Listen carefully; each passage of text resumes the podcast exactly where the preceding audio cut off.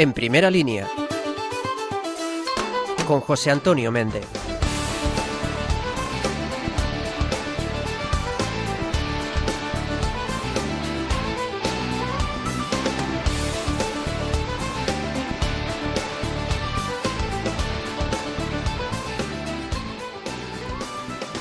Muy buenas noches a todos los oyentes de Radio María. Pasan un par de minutillos de las 11 de la noche, es decir, la mejor hora para conectarse a la emisora de la radio, a la emisora de la Virgen y escuchar historias fantásticas. Y permíteme que empiece hoy precisamente así, contándote una historia. Mira, corría el año 2005, una cosa así, y yo era no un aprendiz de periodista, que solo sigo siendo, un aprendiz de aprendiz un aprendiz de aprendiz con mucha inquietud eh, por saber qué cosas ocurrían a mi alrededor. Y por eso yo trabajaba entonces en un periódico nacional, en uno de los grandes periódicos nacionales, y se me ocurrió meter la nariz entre los pasillos del Congreso y de los ministerios donde se estaba cociendo una de las enésimas reformas educativas que lastran eh, pues nuestra sociedad y lastran todo nuestro sistema educativo.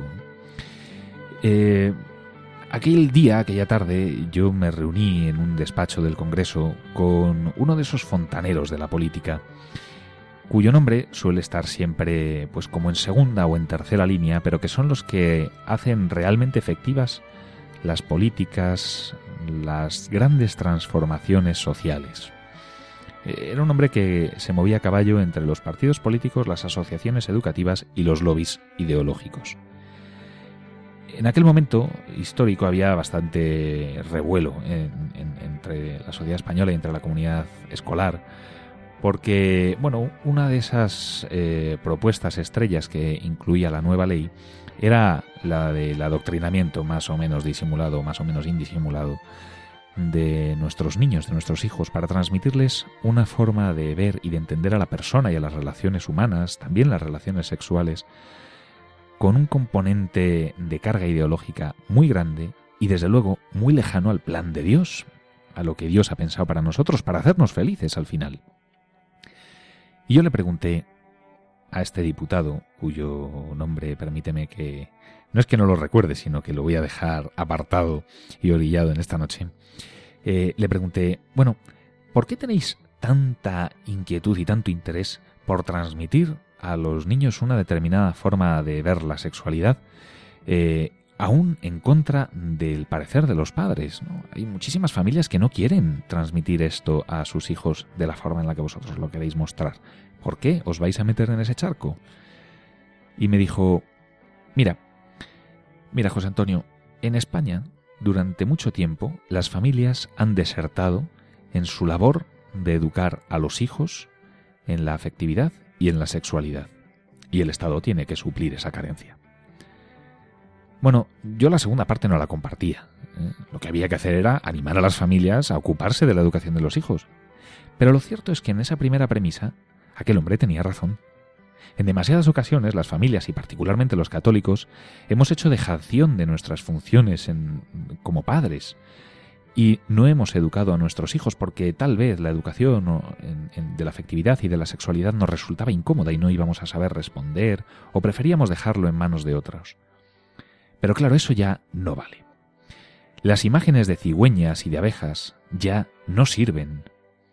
Y para contrarrestar la visión sórdida y tantas veces ideologizada de la sexualidad que reciben nuestros hijos, los padres debemos enseñarlos a amar sin esperar a la adolescencia. ¿Y cómo? Pues a través del ejemplo, y sin limitarnos a, darnos, a darles lecciones de anatomía o de genitalidad. La educación de la afectividad y de la sexualidad es algo muy importante, tanto que nos configura y configura las relaciones humanas que vamos a tener de adultos. Por eso queremos hablar hoy aquí, en primera línea, y queremos poner esto sobre la mesa. ¿Cómo podemos educar la afectividad y la sexualidad de nuestros hijos sin esperar a la adolescencia. No te lo pierdas porque el programa viene cargadito de cosas como la entrevista que vamos a tener a continuación.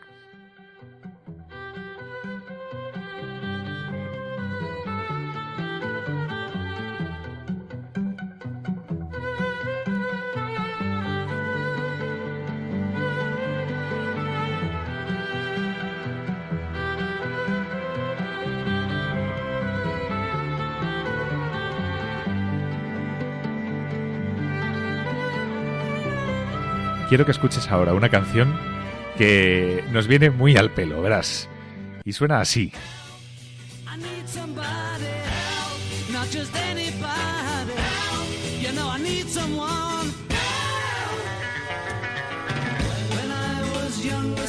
Porque así es como nos sentimos muchos padres cuando llegan nuestros hijos y nos dicen algunas preguntas que nos descolocan y decimos, Dios mío, alguien que nos ayude.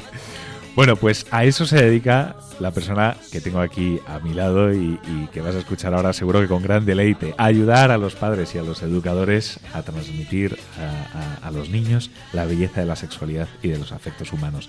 Nieves González Rico, muy buenas noches. Hola, muy buenas noches, José Antonio, muy buenas noches a todos los oyentes de Radio María. Un placer estar con vosotros. Bueno, los oyentes de Radio María seguro que te escuchen, pero por si hay algún despistado yo te presento. Nieves González Rico es una de las mayores expertas en España en la afectividad, en la sexualidad la educación de la afectividad y de la sexualidad. Ella es directora del Instituto de Desarrollo y Persona de la Universidad Francisco de Vitoria, alma mater, impulsora del proyecto Aprendamos a Amar, del que luego podremos eh, hablar un poco más, pero sobre todo es una de las pioneras en esto de, enseñarnos a los padres cómo podemos hablar a, nuestros hijos de sexualidad y de afectividad de forma ordenada y, acorde al magisterio de la Iglesia, a esa visión tan bonita eh, que es al final el plan de Dios. ¿no? Eh, Nieves, lo primero que a mí me gustaría preguntarte es, ¿por qué es importante que nos ocupemos de la educación afectivo-sexual de nuestros hijos sin tener que esperar a la, charla de la adolescencia? ¿no? Es decir, bueno, cuando lleguen a esta edad ya les daré la charlita. porque la vocación de los hijos, es decir, si lo que deseamos para los hijos es que la vida se cumpla y concretamente aquí lo podemos decir, también deseamos que lleguen al cielo, ¿no? Pues son, hijos, son hijos también de Dios. Eh, lo que traen en el corazón es el deseo de amar y de ser amados. Esto es así, no pueden ser felices sin que esta, que es la vocación esencial, ¿no? Eh, se cumpla en su vida. Y por tanto, la educación afectiva y sexual coincide con esto. Eh, a veces tenemos una visión reducida y por eso lo asociamos a la pubertad, eh, a la genitalidad, al sexo, o sea, todo lo que nos rodea, nos rodea a nosotros los padres los primeros, ¿no? entonces, cuando aparecen los cambios físicos, cuando la regla, la menstruación, las poluciones nocturnas, la masturbación, las posibles relaciones sexuales, ya, pero eso no es el centro de la educación afectiva y sexual es comprender que la vida de los, niños, que nuestros hijos comprendan que su vida es un regalo, que ese regalo lo han recibido en, en el regalo de su cuerpo, que ellos son varón o mujer, son sexuados y que esa vida y ese regalo del cuerpo sexuado tiene algo que decirles, les llama a algo en la vida, esto es precioso. Mm. Eh, a través de, esta realidad sexuada podrán amar y ser amados. Y esto empieza en el momento mismo de la concepción. Empieza antes, empieza en la relación de los padres, esponsal. Claro. Una vez que ya tenemos al niño en casa y empieza a hacer preguntas y demás, es tal vez cuando los padres caemos en la cuenta, ay, esto, a ver cómo empiezo a hablar yo de este tema, ¿no? Pero ¿cuándo empieza en realidad? Eh, esa educación afectivo-sexual, esa educación de los afectos y de la sexualidad en casa? Eh, yo creo que empieza mucho antes. Te escuchaba no hablar, mm, empieza mucho antes y por eso ahora la herida está mucho antes. Porque la, la, primera escuela que van a tener los niños es a sus papás, es el vínculo de amor de sus papás. Y ahí ya está la herida. O sea, cuando decimos educar a la familia, yo pensaba ya, pero queridos, tenemos a los matrimonios, ¿cuántos niños no tienen delante una comunión de amor en su presencia, ¿no? Y por tanto, eh, no van a ser las palabras, es esto que diariamente está ante ellos, ¿no? Entonces, lo primero diría cuidar a los novios, cuidar a los matrimonios, para que se quieran, ¿eh? también para que se quieran con su cuerpo, es decir, para que entiendan esa belleza que tienen encerrada en esa entrega concreta que se puede manifestar a través de su cuerpo y para que también eh, entiendan la grandeza de la paternidad y de la maternidad. Su hijo no bebe del amor de su papá o de su mamá, sino del amor de papá y mamá. Mm. Eh, una vez que ya tenemos a, bueno, pues acontecemos a ese gran milagro que es el nacimiento de los hijos, ¿no? Cuando son pequeñitos, a través de las caricias, a través del tacto, ahí digamos que puede empezar ya eh, esa primera educación de, los afectos y también de la sexualidad, de nuestro cuerpo sexuado. Qué clave es esto, José Antonio. O sea, es como ese periodo tan tranquilo que no nos damos cuenta de las bases tan profundas que establecen la afectividad de nuestros hijos, ¿no? Ese, ese vínculo, por ejemplo, eh, sólido con su mamá, eh, que pasa por esa entrega, vamos a decir, tan exigente que es la crianza de los niños hasta los tres años, este vínculo sólido con la mamá les da una seguridad y una confianza que van a necesitar para ir a futuras relaciones. Y esa, eh, ese saber separarse de la mamá y dirigirse adecuadamente al papá, la puesta en escena del padre, ¿no? que empieza a partir de los dos años, pero que a partir de los tres, cuatro años eh, tiene que ser potente, por tanto tiene que estar el papá. Y que la mamá sepa dirigir sus hijos al padre y el padre sepa acoger a sus hijos esto es esencial porque al varón le va a permitir eh, hacer esa identificación con lo masculino, ¿no? Eh, tú no eres mamá, ¿no? Eh, hay dos formas de ser persona. Ven aquí, ¿eh? Claro. Que, que conmigo vas a, ¿sabes? Vas a ir consolidando tu identidad en la intimidad conmigo, misión del papá y, frente a su niña, el hecho de que la niña también, su ser niña, pero su ser distinta mamá y su poder ser para el encuentro con alguien diferente, lo descubre también en esta acogida buena del padre. Entonces son años donde dices en las cosas sencillas y cotidianas, pero imprescindibles, ¿no? El que los padres también en estas edades sepan identificar bien el temperamento y el carácter particular de sus hijos y acogerles a cada uno en su diferencia y en su necesidad porque tú puedes tener un varón de alta sensibilidad distinto a otro niño varón que no tiene esa, esa sensibilidad, no tiene esas necesidades, o al revés. Ese, ese punto a mí me parece muy interesante, ¿no? Porque parece que si, si eres varón o si eres niña, bueno, pues si eres varón, pues tienes que ser un chicote, ¿no? Así bruto, rudo, tal. Sin embargo, hay niños que son pues más sensibles, que son menos físicos, o niñas a los que les ocurre lo contrario, ¿no? Que son niñas pues mucho más físicas, mucho más activas, mucho más, digamos que tienen algunas actitudes que tradicionalmente se asocian al varón y no por eso pueden dejar de vivir su masculinidad y su feminidad libremente y, rectamente, ¿no? Y plenamente. Y plenamente. y que se han nacido con este temperamento, Dios los ha, los ha querido y creado así. Su temperamento no es una adversidad, ¿eh? O sea, porque a veces queremos como cambiar al otro y dices, vamos, bueno, ¿eh? que, la, que, que, es que he sido creado así, de base, luego yo tendré que ir construyendo mi carácter poco a poco, ¿no? Pero no, es esencial porque los niños perciben las expectativas de los papás y por tanto, eh, si les dan permiso para ser así como son, si puedo ser un varón así como soy, con esta sensibilidad y de la mano de mi padre entrar en ese mundo masculino, pero así como soy, y yo niña, o sea, diferenciar lo que va a ser la, consolidación de su identidad de lo que son los roles de género que toda cultura tiene, ¿vale? Entonces, eh, yo niña, eh, a lo mejor con unas características en mi forma de, ser, de moverme, eh, me salgo de ciertos estereotipos, eso no significa que pueda madurar mi identidad femenina segura con mi mamá y ante la admiración de mi papá. Esto es muy importante porque, eh, porque sienta esas bases sólidas a partir de, lo cual, de las cuales los niños van a tener confianza para elevar sus preguntas, eh, posibilidad de contar sus miedos, de contrastar lo que les dicen desde fuera cuando empiezan a moverse en el colegio ¿eh?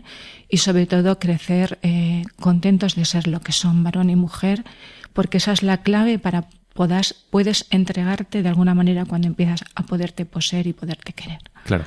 Eh, digamos, ¿cuáles son las fases por las que se pasa eh, en la educación de los afectos y de la sexualidad? Porque claro, no es lo mismo al niño chiquitito al que a través del apego, de las caricias, de esta identificación con papá o con mamá, eh, no es lo mismo cómo se le educa a él que cómo se le educa a un adolescente y sobre todo a esa edad intermedia que, que, hay ahí antes de la, de la pubertad. ¿no? ¿Cuáles son esas etapas? Pues mira, te diría hasta los tres años es esencial ese periodo que parece silencioso pero clave ¿eh? de, la relación con papá, con mamá y de los dos frente a este niño, ¿no? De vínculo sólido y también de apertura al mundo en, en nuestra última fase y de eh, primeras, eh, primeras preguntas que hay que acoger, porque los niños a estas edades quieren empezar a comprenderse y a comprender lo que les rodea. Por tanto, van a lanzar las grandes preguntas de por qué tienen los niños, qué tienen las niñas a nivel genital, de dónde he venido, cómo nacen, cómo entran, cómo salen del cuerpo de la mamá, o sea, el por qué, el por qué y por qué y esto por qué, que aplican a todo, pues también al ámbito sexual, ¿vale? Y no es porque tu niño de repente le ha dado un monotema, sino a tocarse, a acariciarse, a frotarse con las esquinas de las mesas, o sea, es el periodo de descubrimiento. Después eh, hay otro periodo importante porque coincide con la etapa escolar de los cuatro, vamos a decir así, hasta los ocho años, infancia tranquila, pero ya de relación, donde eh, estas preguntas se van abriendo con más amplitud y por tanto el diálogo con los niños eh, tiene que irse consolidando donde la educación del pudor, que es la, la conciencia de mi valor, ¿eh? Y por tanto la importancia de proteger mi intimidad es muy importante. Esto es una cosa que me parece fundamental, porque el pudor hoy tiene en determinados ámbitos muy mala prensa eh, y, se confunden, pues no sé si con la vergüenza o con la represión o lo que sea, sin embargo el, pudor juega un papel fundamental en la maduración de la persona, incluso en la propia seguridad de los niños. ¿no? Bueno, y te diría es un termómetro, porque hemos dicho que antes los niños tienen que aprender, eh, van, porque son amados y están bien vinculados, van aprendiendo a descubrir su valor, ¿vale? Cuando hay una herida eh, afectiva, porque no porque los padres no les quieran, ojo, que les hay que no les quieren y son su mayor problema, pero en general los padres les quieren infinitamente, pero nos pueden fallar los canales de comunicación con los hijos, ¿vale? Y aquí diría las familias numerosas que estén especialmente atentos, porque el ritmo, las que tienen pocos hijos, el peligro es centrarte afectivamente de un modo excesivo en tus hijos, ¿vale? Y cuando tienes muchos, muchos a veces, no darte cuenta de las necesidades específicas de cada cual y no crearles el espacio este exclusivo, sobre todo en momentos que están tienen sus crisis que están sufriendo, eh, donde ellos eh, se sienten queridos así, de un modo único y especial, que lo precisan. Entonces, em, cuando están heridos, tienen alguna herida en esa percepción del amor, un signo importante que suelen tener es eh, la autoagresión y la violencia, hacia adentro y hacia afuera. Y una forma de, de agresión es no darse valor, o sea, no cuidarse, no protegerse. Claro. ¿Vale? Entonces tenemos como una idea mojigata del pudor cuando el pudor es aquel que, siendo consciente de que tiene valor, aprende a crear el límite y el espacio que le protege. Es decir, que es, incluso una herramienta. Eh, yo sé que, dentro de los programas de Aprendamos a Amar habláis del tesoro, ¿no? Y de la necesidad de ver Mi cuerpo, es un tesoro y los tesoros se protegen. Eso es. Eso también ayuda a los niños a, algo que a los padres hoy nos preocupa mucho, ¿no? Que es el tema del abuso, el tema de, la agresión sexual. Eh, cuando se educa correctamente en el pudor, esto supone una ayuda inestimable para pues los niños. Pues sí, porque si le, invaden, le intentan invadir el límite, el, niño lo percibe inmediatamente. Eso y el mensaje básico de pedir ayudas de mayores y, de valientes.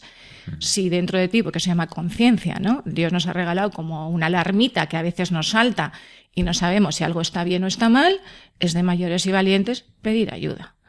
Puedes pedir ayuda en casa, puedes pedir ayuda en el colegio. O sea, hay mensajes básicos que los niños tienen que recibir que les ayuda a hacer ese camino junto a sus papás. En casa lo puedes contar todo porque te vamos a ayudar, que es verdad. Habíamos dejado esa, en, ese itinerario de etapas, esa, hasta los ocho años, una cosa así, lo que se llama la etapa tranquila, la infancia tranquila, ¿no? Lo que se llama infancia tranquila. ¿Y después?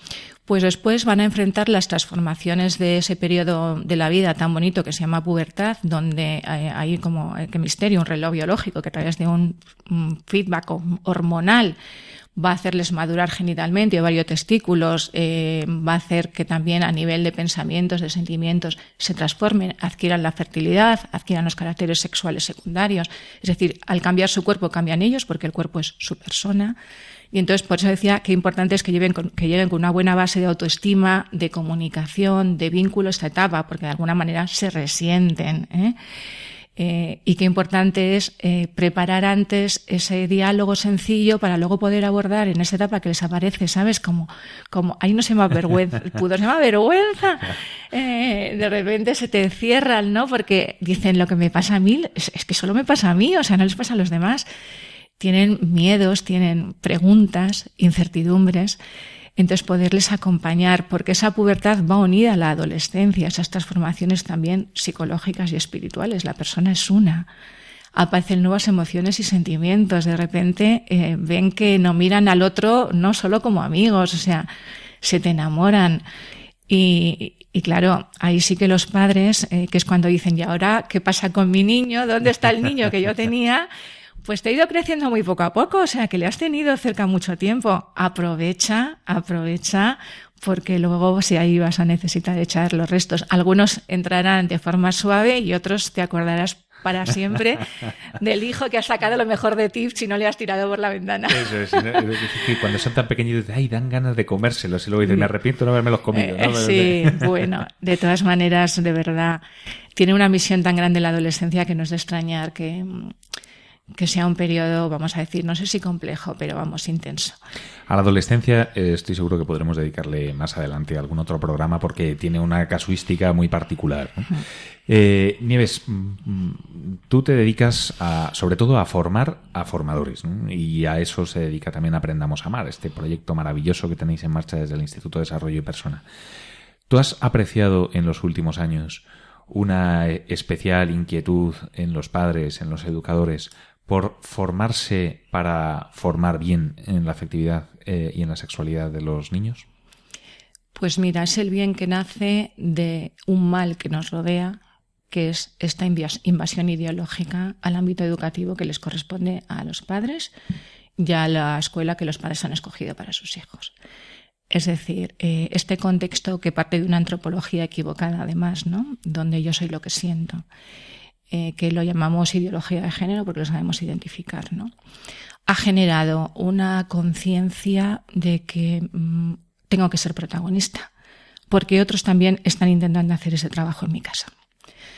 Entonces, y de hecho lo hacen, quiero decir, eh, porque lo hacen inevitablemente porque este es el aire que respiramos todos. Eh, de los, mira, de las 25.000 personas que, que trabajan, con las que trabajamos el curso pasado. ¿Cuántas has dicho? 25.000. 25.000 personas. 14.000 fueron directamente niños, adolescentes, entonces ves mucho, ¿sabes? Ahí tomas el termómetro a dónde estamos. Y 10.000 son formadores. Llamamos formadores padres, en primer lugar, y madres. Los maestros y docentes que están en, en, en colegios y en enseñanzas no regladas, los sacerdotes con sus catequistas. Porque también en la parroquia están muchos años, ¿no?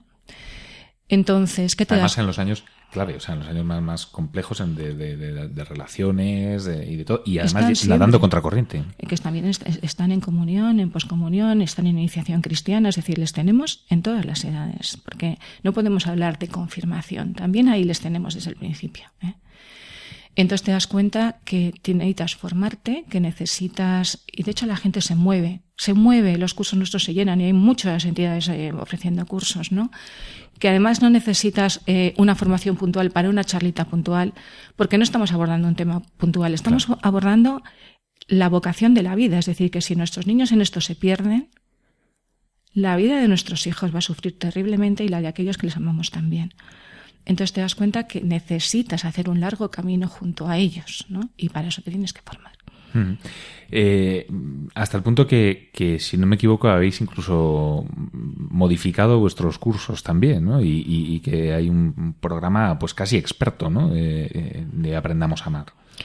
Bueno, un programa eh, experto, experto universitario en educación afectivo-sexual, ¿no? Porque tenemos lo que llamamos un curso base, que es presencial, eh, y que son 30 horas, que se ofrecen en colegios, parroquias, que está todo el calendario en nuestra web. Pero incluso haciendo las 30 horas, eh, pues muchos quieren ir más allá, es decir, dicen algunos porque necesitan en los centros también tener esta formación, estar titulados y poder ofrecer una alternativa seria a lo claro. que se les está ofreciendo eh, casi imponiendo desde fuera como programas educativos. Pero hay muchos padres y madres de familia porque desean edificarse ellos, porque al final tú a tus hijos les das lo que tú eres. Y entonces dicen, no, no, si es que esto es para nosotros, ¿entiendes? Para nosotros, crecer nosotros y en la medida que dentro de nuestros límites, también de nuestras fortalezas, podamos acompañar a nuestros hijos. Y es 100% online. ¿Por qué? Porque, porque no siempre te puedes desplazar presencialmente claro. a hacer un curso y más de cuando estas tienes niños. ¿no? Tienes hijos, claro. Eh, me llama mucho la atención, ¿no? Porque efectivamente nos preparamos para un montón de cosas en la vida y hay cursos y, titulaciones universitarias para prácticamente todo.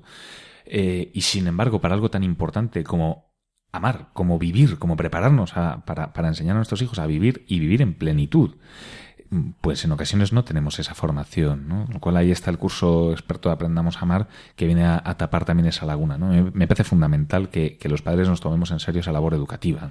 Pueden encontrarlo si entras en nuestra web www.aprendamosamar.com, allí entre otras cosas tienes el experto, ¿no? Pues eh, Nieves González Rico, muchísimas gracias. Ya sabes que la revista Misión, en la que el equipo del programa trabaja, eh, es tu casa, que este programa de En Primera Línea es tu casa y que Radio María también es tu casa. Eh, y así que muchísimas gracias por acompañarnos esta noche, en este primer lunes de noviembre. Y aquí estamos a tu disposición para seguir aprendiendo de ti y contigo. Muchísimas gracias.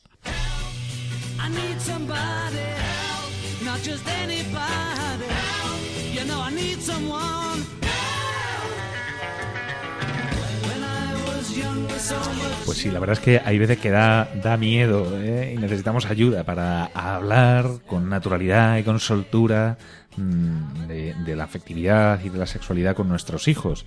La verdad es que da gusto escuchar a Nieve González Rico, pero también da gusto escuchar a las dos mujeres que tengo aquí, a, mi derecha y a mi izquierda. Isabel Molina, Marta Peñalver, muy buenas noches. Buenas noches. Buenas noches, José Antonio. Qué alegría tener, tener de nuevo aquí eh, una noche más en, en primera línea. Eh, bueno, querría comentar con vosotros eh, las claves que ha ido diciendo Nieves y otras claves también para educar la sexualidad en la infancia, ¿no? Porque a veces dejamos esto eh, pues demasiado tarde, ¿no?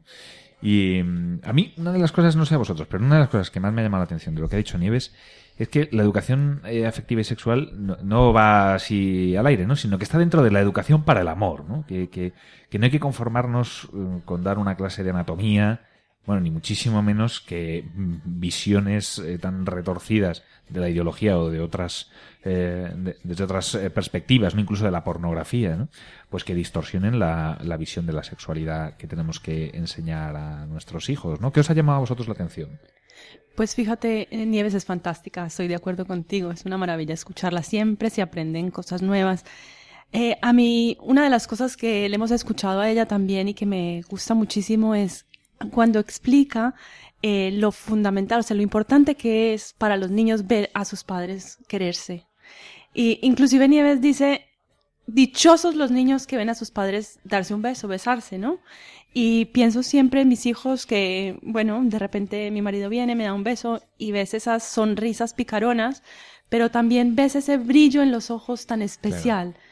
Es una mezcla de meta porque no quiero mirar a papá y a mamá, sobre todo cuando ya van creciendo, a darse un beso, pero en el fondo sé que esto es bonito, no sé que esto es bueno. Les encanta y ellos quieren meterse en ese abrazo, ¿no? O sea, como que vienen todos y, venga, venga, un abrazo de grupo, todos, todos, todos ahí, ¿no? O sea, ellos quieren meterse en ese amor, es un amor que, arrastra, que inspira, es un amor que además está en el contexto que tiene que estar y es, es, es de ahí de donde aprenden, o sea, esa es la fuente primordial, ese afecto que es realmente el ejemplo diario del que ellos beben y se nutren, ¿no? Sí, bueno, no hay, no hay que esperar, ¿no? Eso también nos lo decía Nieves, no hay que esperar a dar la típica charla, ¿no? Sino tratar de aprovechar, eh, bueno, pues las ocasiones diarias, ¿no? Cotidianas, el baño, las, caricias, los besos, ¿no? Eh, Marta. Sí, yo la verdad que de, de lo que comentaba Nieves, eh, me quedo también con lo de que mm, eh, pues no hay que descuidarse, ¿no? ¿no? hay que pensar que el niño es muy pequeño y que todavía no está en ese punto en el que necesita saber, ¿no? Si, yo creo que es súper importante, si el niño nos, nos pregunta, pues contestar, ¿no? Y, y pues como decíais, eh, la verdad que escuchar Nieves es una maravilla, ¿no? Y yo de Nieves, pues he aprendido una cosa eh, fundamental y es que los niños nunca son suficientemente pequeños para saber algo si te lo han preguntado, ¿no? Y, y creo que es importante adaptar la respuesta a su edad, pero contestar. Porque fíjate, si, si tú no le contestas, el niño probablemente buscará respuesta en otro sitio, en un compañero de clase que a lo mejor no tiene la misma respuesta que a ti te gustaría darle, en Internet, porque cuando, ahora mismo los niños tienen acceso a Internet mm, con una facilidad pasmosa, ¿no? Y, y probablemente si tú le contestas, puede que acabe olvidando la respuesta en sí, pero tú vas a ir creando una semilla dentro de tu hijo y, él va a saber que siempre va a poder contar contigo para preguntarte. A mí, eso me parece fundamental, Marta, eso que dices, porque realmente para el niño no es tan importante la respuesta que le das, sino cómo se la das. Él percibe en ti el afecto que estás poniendo en esa respuesta. Si estás nervioso, si estás tenso, si, si lo haces deprisa por salir del paso, o si realmente paras un momento y te centras en lo que él te está preguntando. Después, como decías tú, al final eh, no se acordará tanto de la respuesta, sino de la forma como tú le contestaste, porque eso es lo que se queda impregnado ese, ese afecto es el que se queda impregnado en su memoria. Y del hecho mismo de que le respondas, ¿no? Que, que, que ya es mucho. O sea, que yo, bueno, le pregunte lo que le pregunte a papá o a mamá, pues sé que me van a responder, ¿no? ¿A vosotros os habéis encontrado en alguna situación de decir, Dios mío, tierra, trágame? ¿Cómo habéis salido de ella, si os ha, si os ha pasado? Bueno, yo la verdad que mis hijos son todavía muy pequeños y, todavía no me he encontrado en una situación de no sé qué responder. Pero sí que recuerdo una amiga que, que su hijo fue a preguntarle de dónde venían los hijos y ella dijo que por el ombligo. Y fíjate que eso puede hacer gracia, pero eh, es muy importante también responder con la verdad. No solo responder, sino responder con la verdad. Y, y, aunque a veces parezca complicado, los niños asumen las respuestas con mucha más naturalidad de lo que pensamos, ¿no? Que a veces lo, pasamos peor los padres que, que, los hijos, ¿no? Sí, y hay que ponerse también en el contexto. En, o sea, ¿qué es lo que traen ellos en su mente cuando están preguntando? Yo pienso que ante una pregunta, lo primero que tenemos que hacer es repreguntar. Hijo, ¿por qué me lo preguntas? ¿Qué, qué has escuchado? Eh, ¿Dónde has escuchado eso, no? ¿Por qué me lo preguntas? Y te vas a dar cuenta inmediatamente que no viene necesariamente con lo que tú tienes en tu mente, o sea, no coincide para nada. Eso es fundamental. Eso es como el anuncio este eh, que de aceite que le pregunta la hija pequeña a la madre, mamá, ¿qué es virgen? Y entonces la madre se, se, pone nerviosísima tratando de explicar la virginidad y el valor de la castidad y todo esto, ¿no? Y luego dice, mamá, ¿y qué es virgen extra? Y, y lo que tiene al lado es una botella de aceite, ¿no? Pues así, tal cual. Eh, a mí un, asunto de los que ha comentado Nieves y que yo creo que también forma parte de algo que, en ocasiones olvidamos los padres, ¿no? Que es la importancia de educar el apego desde que los niños son chiquititos. Pues sí, eh, con esto es, es muy importante saber que desde el comienzo, desde el minuto cero, ya les estamos transmitiendo a ellos y toda esa transmisión que vamos a hacer después ya a nivel de, de respuestas del lenguaje, pues en esta edad mm, no existe, no existe. Entre los cero y los dos años todo es eh, el apego, ese vínculo que hay con los padres. Y la memoria, la memoria del niño en esta etapa es una memoria corporal. O sea, viene por la forma como lo bañas, como lo acaricias, como lo vistes. Es todo el contacto físico. Eso es lo que se graba en su memoria. Y ahí se sientan las bases eh, para que él sepa, se dé cuenta que es importante para ti, que estás pendiente de él, que, o sea, lo, lo importante que es que se sienta querido, que se sienta apreciado y ahí, ahí es donde estamos poniendo la semillita para todo lo que vamos a transmitir después. Ese esa es la base. El, de los 0 a los 2 años uno piensa que, bueno, vamos a empezar cuando nos hagan la primera pregunta. No, no, no, para nada. Ya desde esta etapa estamos transmitiendo todo el afecto, el amor, el cariño que tenemos los padres hacia ellos. Bueno, yo creo que también eh, en la educación de los hijos, en el tema de la afectividad y la sexualidad, es muy importante el pudor, ¿no? También lo comentaba Nieves. El pudor que es un sentimiento bueno y distinto de la vergüenza, que es un, un sentimiento, el pudor, que oculta las cosas buenas de nuestra intimidad para no mostrárselas a, todo el mundo. Y bueno, yo hace unos meses, eh, para un artículo que escribí, hablé con el profesor Carlos Ventramo de la Universidad de Navarra y me explicaba que, que, ahora mismo la sociedad está tan desprovista de pudor que ellos están viendo cómo los jóvenes llegan a la adolescencia sin haber desarrollado esta virtud, que es una virtud que, que ayuda a guardar las cosas buenas de la intimidad y que están teniendo muchos problemas con chavales que no, no son capaces de, de desarrollar una, un sentimiento del pudor, un sentido del pudor eh, bueno que les ayude a guardar las cosas buenas de su intimidad. Y como comentabais Méndez en la entrevista, el pudor eh, eh, es, una barrera fundamental, ¿no? Es la primera barrera que podemos darle a nuestros hijos eh, para enfrentarse a, temas muy serios como son los abusos o directamente, pues, para que en la adolescencia no, no desarrollen una, una promiscuidad y unas relaciones tóxicas con, con iguales, ¿no? Es, es la manera de que ellos entiendan que su cuerpo es su cuerpo y, sus sentimientos, la, parte más íntima de nuestro ser, pues que no se puede compartir con cualquiera, ¿no? Y esto a los niños eh, se les puede ir inculcando primero con el ejemplo, siendo claro. nosotros pudorosos a la hora de vestir, a la hora de comportarnos y también haciéndoles eh, ver, explicándoles poco a poco qué partes de su cuerpo no pueden enseñar a cualquier persona, cómo son los padres o el médico quienes se pueden acercar de una manera particular y, y, y siempre siendo, sabiendo que tienen que ser respetuosos todo el mundo con, con su cuerpo y con sus sentimientos, ¿no? A mí hay una idea que me parece muy importante, que es que no es lo mismo el pudor que la mojigatería, desde luego, ni tampoco que la vergüenza, ¿no? O sea, el pudor es reserva lo bueno para ser custodiado y la vergüenza nos hace ocultar lo malo para que no sea descubierto, ¿no? Son cosas distintas, porque claro, los niños hay veces que, bueno, ni los niños ni los mayores, no, no, no, no siempre es tener, eh, no siempre es fácil tener claro este, este punto, ¿no? Eh, de, de, todo lo que ha comentado eh, Nieves y que estamos ahora mm, glosando con tanto acierto por vuestra parte, hay un puntito que alguno, y que hemos empezado hablando con ello, alguno habrá dicho, uh, esto, a ver cómo lo podemos aterrizar, ¿no? Y es, y es el hecho de que niños y niñas somos diferentes, ¿no? Que el cuerpo eh, bueno, pues es un cuerpo sexuado, que nosotros no somos seres angélicos como querubines, ¿no? Y que eh, nuestro cuerpo nos acompaña toda la vida y que afecta a todo lo que hacemos, ¿no? Que niños y niñas somos distintos y que eso es bueno, porque por eso somos complementarios, ¿no? Pero eso sí, que no hay una única forma de ser varón o mujer, ¿no? que hay niños que pueden ser más sensibles, hay niñas que pueden tener un carácter más físico, más, eh, más casi incluso virulento, ¿no? Otros niños que pueden ser más tranquilos, o niñas más fuertes o niños más fuertes, ¿no?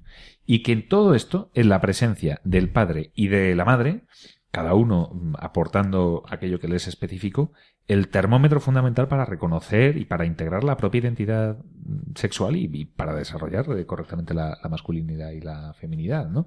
Esto o sea, es, una clave de bóveda que hoy en día está muy discutida. Sí, y cuando la mencionas, realmente uno siente como que se le viene el mundo encima, ¿no? Porque ya es como todo el peso de todo lo que estamos viendo y, realmente es complicado. En eso hay una clave y es eh, si realmente, como dice la canción, que si realmente te sientes así, pues pide ayuda, ¿no? Pide ayuda. O sea, hay muchas fuentes donde nos podemos eh, informar de este tema y formar. Y no solamente ayuda a las personas que nos pueden realmente ayudar, como Nieves y otros muchos que también eh, están trabajando este tema. Eh, los mencionábamos en un artículo que hicimos la, en la revista Misión. Por ejemplo, también nos ayudó mucho Jaime Serrada. Eh, Giovanni Elario también nos ayudó muchísimo eh, sino al Espíritu Santo. A ver, el Espíritu Santo es el gran educador. Yo recuerdo siempre a mi abuelita que decía, a mis hijos no los, no los eduqué yo, los educó el Espíritu Santo. O sea, que realmente se ve que ella acudía cuando se veía en una situación muy complicada, pues acudía al Espíritu Santo y es, edúcalos tú, ¿no? Y tu ángel de la guarda, o sea, pide también ayuda a tu ángel de la guarda en el momento que no sabes cómo contestar, pues a ver, eh, te ayuda, te sale a tu, a tu, a tu alcance en ese momento. Mm. Eh, sobre todo para tirar para adelante cuando uno tiene la sensación de que va contracorriente, ¿no? Porque en, bueno, en muchos temas, ¿no? En muchos ámbitos eh, educamos a nuestros hijos a contracorriente, pero eh, en este tema particular mm, de un modo especial o casi más peliagudo que en otros, ¿no? Sí, a mí hay un tema además que ha, mencionado Nives que me parece clave destacar y es que ahora mismo en la sociedad lo que nos dice es que yo soy lo que siento, ¿no? Y lo que siento ahora mismo y hacia dónde va mi, pues mis deseos más, más libres, ¿no? Y, y sin embargo, pues eh, es, es, fundamental que expliquemos a nuestros hijos que somos lo que somos, que podemos tener distintos sentimientos, no tienes por qué ser igual que tu hermana ni igual que tu amiga, sino que tú eres única y tú eres así porque Dios te ha hecho así, que eso también lo ha dicho Nieves. Tu forma de ser no es una desviación, eres una criatura de Dios, eso.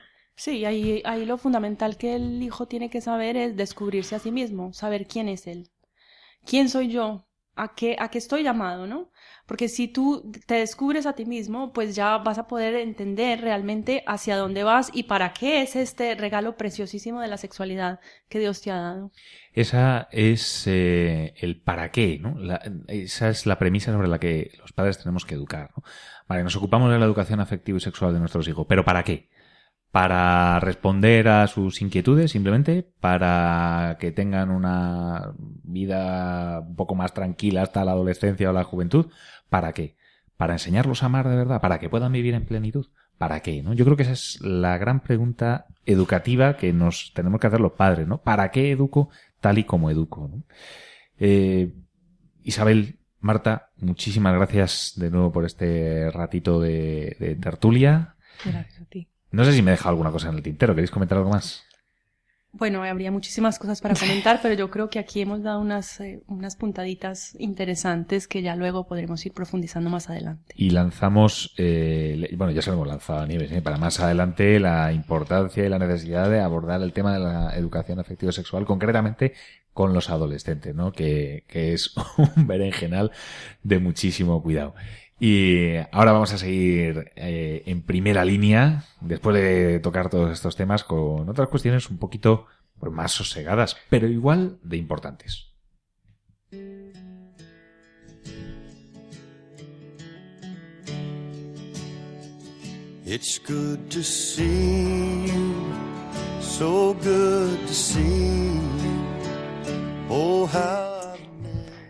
Pues aprovechando el tema de la educación afectiva y sexual, yo he querido también traer un tema sobre educación, pero en otro ámbito de la vida que también es súper importante, educar en la fe. es un tema súper amplio, ¿no? Que la verdad que tampoco creo que me dé tiempo a comentarlo en profundidad en cinco minutos, pero sí quería dar unas claves que creo que pueden resultar de, ayuda y, y interesantes para nuestros oyentes, ¿no? En, nuestro, en uno de nuestros últimos números llevamos también este tema. Cuando Marta dice en uno de nuestros últimos números es porque el equipo que está aquí eh, detrás de los micrófonos con tantísimo cariño en Radio María, en la Radio de la Virgen, pues también trabajamos en la revista Misión y por eso pues echamos mano muchas veces de los reportajes que hemos eh, sacado, que hemos publicado, los expertos con los que hemos hablado, porque bueno pues mm, afortunadamente Dios nos concede la oportunidad de formarnos mucho y podemos también trasladarlo a los demás. Sí, eso es, José Antonio. Trabajamos de la mano en la revista y la verdad que hacemos un trabajo pues lo mejor que, sabemos y, podemos, ¿no? Yo, os quería traer, como os decía, uno de estos reportajes, ¿no? Y, en él pues comentábamos que, que es muy importante, al igual que en otros aspectos de la educación, pues dar ejemplo, ¿no? Nadie da lo que no tiene. Entonces, si, si queremos que nuestros hijos vivan la fe, tenemos que vivir la fe también nosotros.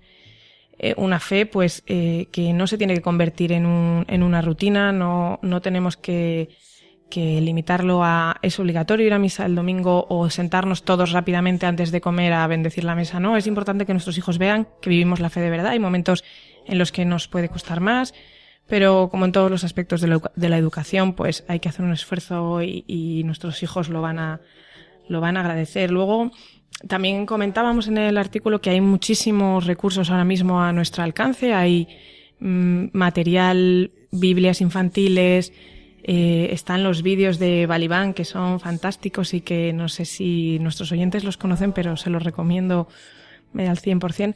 Y, y también es importante que no, que no infantilicemos la fe, ¿no? Los hijos, los niños tienen una predisposición natural a, a, creer en Dios, ¿no? A, son el Evangelio dice haceos como niños, ¿no? Porque los niños mm, miran al cielo y son capaces de decir, con toda la naturaleza del mundo, es Dios, ¿no? Y, es mi Padre. Y, nosotros, eh, quizá en ese sentido, tendemos a veces a infantilizar la fe, y no es cuestión de infantilizarlo, sino de explicar las cosas como son.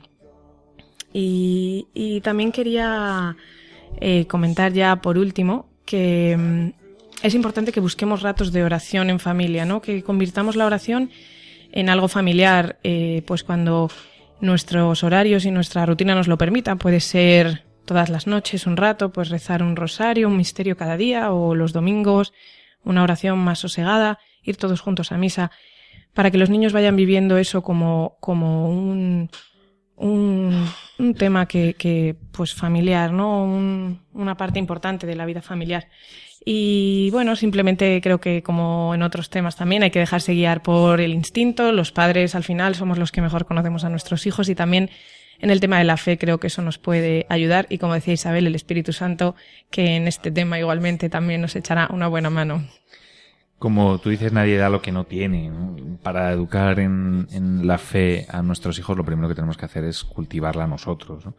Pero también es verdad que a veces los padres, eh, pues nos liamos la manta a la cabeza absurdamente, ¿no? Los niños casi vienen de fábrica con el, con el sello de Dios, ¿no? Y con esa intuición, con esa capacidad de descubrirlo y de, bueno, pues de, verlo en su día a día y de forma normal, ¿no? Eh, entonces, por repasar esas cuatro claves que has dado para ayudar a nuestros eh, oyentes a vivir la fe en familia a transmitirla, sobre todo sirviéndose, ¿no? Y, aprovechando esa religiosidad natural, esa percepción, esa apertura natural hacia la divinidad, hacia el misterio, hacia Dios Padre. Nadie da lo que no tiene. Vamos a buscar recursos, vamos a, a ser también un poquito creativos, sin liarnos la manta a la cabeza, pero buscando aquella forma de hablarles de Dios que más les llegue, sin infantilizar la fe y sin querer contarles cuentecitos, ¿no? sí parábolas, sí ejemplos, pero sin hacer, sin llegar a, a, a, ridiculeces, ¿no? Y sin rebajarles, bueno, pues toda la riqueza que tiene la fe, ¿no? Y después, aprender de nuestros hijos eh, en ese trato con Dios, ¿no? Yo creo que, y corrígeme si me equivoco, Marta, o, si a ti también te pasa, pocas experiencias ayudan tanto a sentirnos hijos de Dios como la paternidad, ¿no? como sí, hijos de Dios. Eh, en tu casa, ¿cómo lo vives con tus hijos? Pues mira, nosotros la verdad que mi marido y yo, eh, bueno, intentamos ante todo el ejemplo, ¿no? Hay veces que estás más cansado o no, pero por ejemplo el momento del rato de rezar con los niños antes de acostarnos, pues siempre intentamos que sea un momento sosegado, sin prisas, que los niños puedan expresarse, contarnos qué tal les ha ido el día. Hay veces que las prisas del día me pedirían decir, venga niños, un Padre Nuestro y a la cama, ¿no? Y sin embargo, pues intentamos que eso sea un momento en el que ellos vean que no hay prisas, que tienen tiempo de expresarse, que nosotros también expresamos cómo ha sido nuestro día, le pedimos a Dios que nos ayuden, lo que nos ha costado más, le damos gracias por lo que ha sido, por el día que hemos tenido. Y luego también intentamos, bueno, ir con ellos a misa cada fin de semana y, y sentarnos a rezar los domingos, pues más tranquilamente, ya sin tanta prisa, hablar un poco de la semana. Y bueno, al final, poco a poco, esa semilla que estamos intentando, pues es que ellos tengan una vida de fe suya y, y, que la acaben desarrollando, pues poco a poco cuando entren ya en la adolescencia y en la madurez. Isabel, tus hijos que son un poco más mayores, eh, yo sé que, bueno, en tu casa el Sagrado Corazón de Jesús, el Inmaculado Corazón de María tienen un lugar destacado, un lugar especial. Eh, ¿cómo, ¿Cómo vives eh, la fe con tus hijos? y también esa, esa devoción particular al Sagrado Corazón de Jesús, que si no me equivoco, también has entronizado a los Sagrados Corazones en tu casa, ¿verdad? Pues fíjate, sí, eh, ha sido muy bonito porque ha coincidido con la renovación de la consagración de España al Sagrado Corazón, pero no lo hicimos pensando en eso, sino que ya llevábamos un tiempo preparándonos y ha coincidido de esas cosas que uno dice, bueno, esto lo quería Dios así, ¿no? Y efectivamente eh, invitamos a un sacerdote amigo a que nos eh, hiciera la, la entronización del Sagrado Corazón y también la consagración de toda la familia al Sagrado Corazón de Jesús. Qué bonito y lo tenemos en un lugar visible. Prácticamente tú abres la puerta de casa y lo primero que ves es el Sagrado Corazón. Y creo que así es como él quisiera estar reinando, ¿no? En todas las familias de España. Y ha sido muy bonito también porque a raíz de esto eh, hemos vivido un, una serie de experiencias que no han sido planeadas y que ves que realmente él ha entrado a reinar y es el que te va llevando y hemos intentado dejarnos llevar por él. Y la vivencia de la fe mmm, con los niños. Pienso que lo que dice Marta es fundamental, ese momento del final del día en que puedes rezar con, con ellos. También al principio, al comienzo del día, eh, de camino al colegio, pues procuramos ofrecer el día y que cada uno pueda hacer una pequeña oración, también las que se saben y repiten. Eh, ya el más pequeño, como ya puede puede rezarlas, pues está orgullosísimo y lo, y lo quiere hacer el primero, ¿no? Sí, y hay muchas pequeñas eh, ocasiones que se pueden aprovechar en el día a día, la bendición de la mesa, ir juntos a misa, eh, y dejarlos que se expresen. Yo, por ejemplo, eh, tengo una anécdota que la puse inclusive en, en Instagram el otro día porque estábamos en una situación de un poco de estrés y necesitábamos resolver una, algo mm, urgente y le digo yo a mi hijo pequeño, Anthony, reza, reza.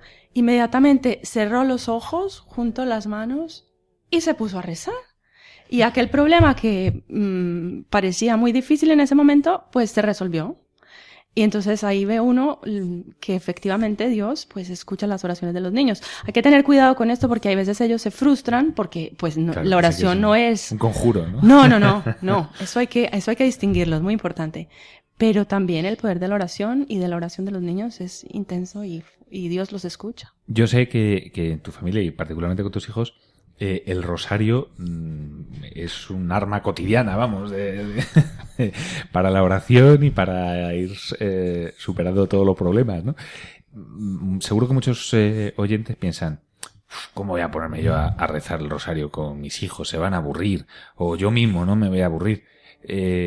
Tú, esa experiencia de rezar el rosario, de, ponerlo en el centro de tu casa, ¿la recomiendas? ¿Cómo lo habéis hecho? ¿Cómo lo vives? Pues mira, eh, yo durante toda mi vida siempre había querido rezar el rosario a diario, pero me costaba, me costaba muchísimo.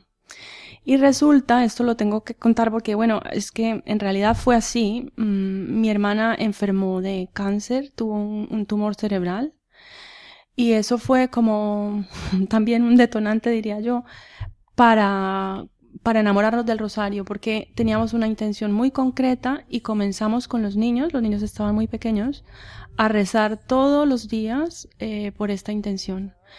Y de un momento a otro mmm, noté eh, pues fue mi experiencia personal, ya cada uno lo ha vivido de forma diferente, pero que no me costaba y nunca más me volvió a costar rezar el rosario a diario. Mm, gracias a la ayuda de la Virgen también, ah, pues ha sido un milagro. Mi hermana en este momento está totalmente recuperada, eh, muy feliz, eh, ha logrado mm, pues vivir su maternidad que pensó que no podría hacerlo y, y ha sido muy bonito. Y desde entonces hemos venido rezando el rosario con los niños y también recuerdo una ocasión que estábamos en una autopista, eh, pinchamos y venían unos camiones enormes, bueno, y pues mi marido y yo nos salimos del coche a, a cambiar la llanta y a, y a pedir ayuda, ¿no? Eh, y los niños, por su propia iniciativa, comenzaron a rezar el rosario.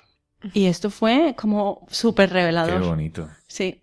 Y logramos, mucha gente nos decía después, bueno, la cantidad de personas que mueren en esa situación, tal, tal, tal.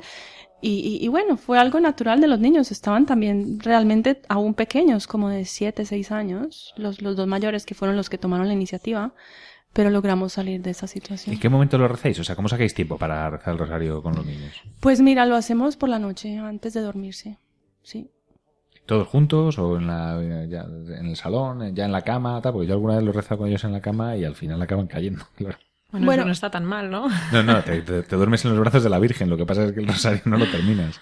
Ya, vale, pues lo terminan los padres cuando los niños se duermen, pero muchas veces aguantan hasta el final, ¿eh? Ajá. Sí. Bueno, ahora hemos terminado el, mes de octubre, eh, mes del Rosario, pero eso no significa que, que no podamos eh, prepararnos también, bueno, vivir en el tiempo ordinario, que al final es el tiempo más largo eh, litúrgico de la mano del Rosario, y también prepararnos para cuando dentro de, de un par de semanas entremos ya en el Adviento, es una fantástica preparación, ¿no? Eh, eh, la del rezo del Rosario.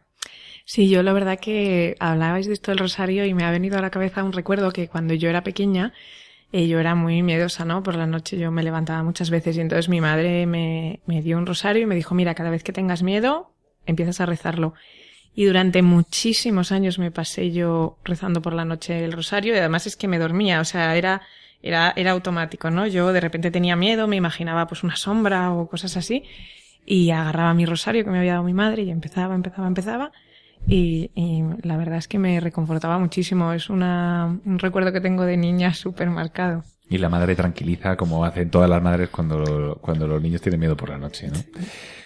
Bueno, eh, Isabel Marta, muchísimas gracias eh, por acompañarnos una noche más eh, aquí en, en primera línea. Y yo quiero ir despidiéndome de los oyentes. Eh, os voy a dejar en la inmejorable compañía de Raúl Muelas y de todo el equipo del Pozo de Sicar. Nos vamos a escuchar de nuevo dentro de 15 días. Ya sabéis que nos alternamos los lunes para empezar la semana con energía. Nos alternamos con el equipo de Cante Camina, un, programa preciosísimo eh, de música católica, contemporánea, moderna, para poder rezar, para poder escuchar cuando vamos en el coche. Y yo, sin embargo, te quiero, antes de despedirme, eh, te quiero invitar a que nos escribas al email del programa, en primera línea, arroba radiomaria.es.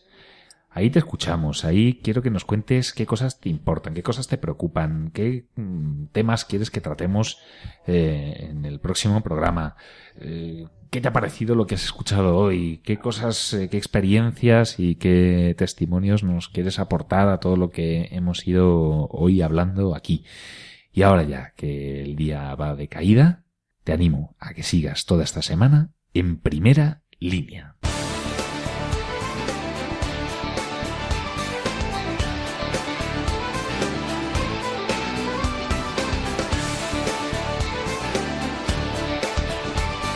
En primera línea. Con José Antonio Méndez.